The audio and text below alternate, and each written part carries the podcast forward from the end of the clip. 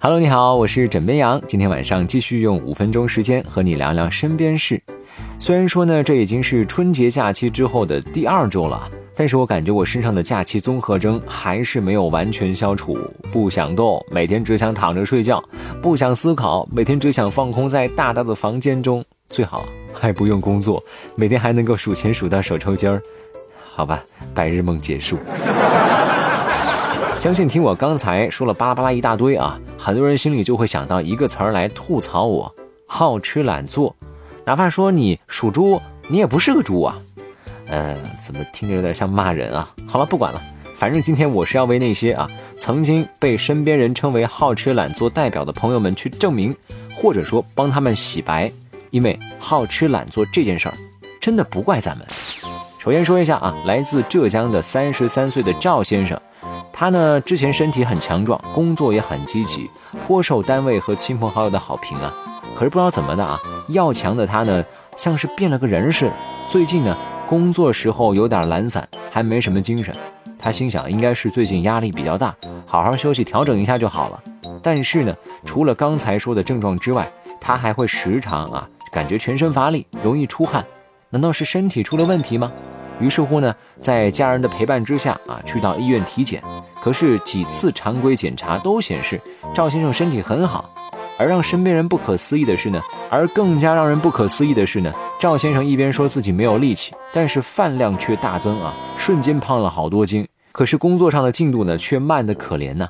这时间一长啊，赵先生就成了别人口中的好吃懒做的代表，这也是让赵先生非常的郁闷。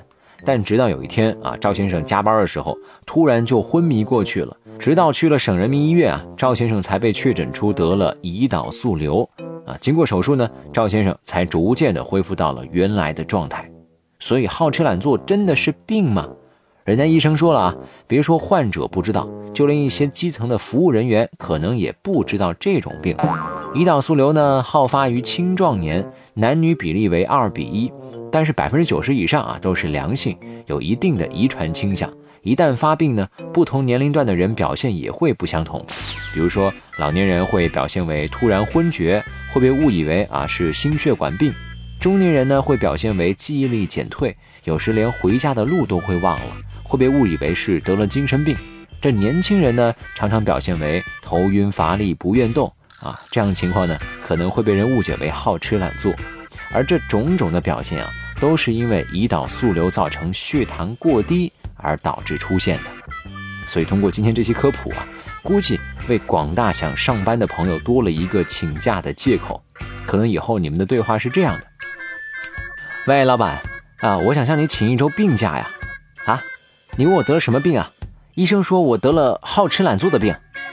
喂，老板，你怎么骂人啊？哎，我我真病了呀。哎呀，看来再好的借口也抵不过智商捉急呀。所以说啊，你除了了解这个病的原因之外，你还得知道它的医学名称是什么。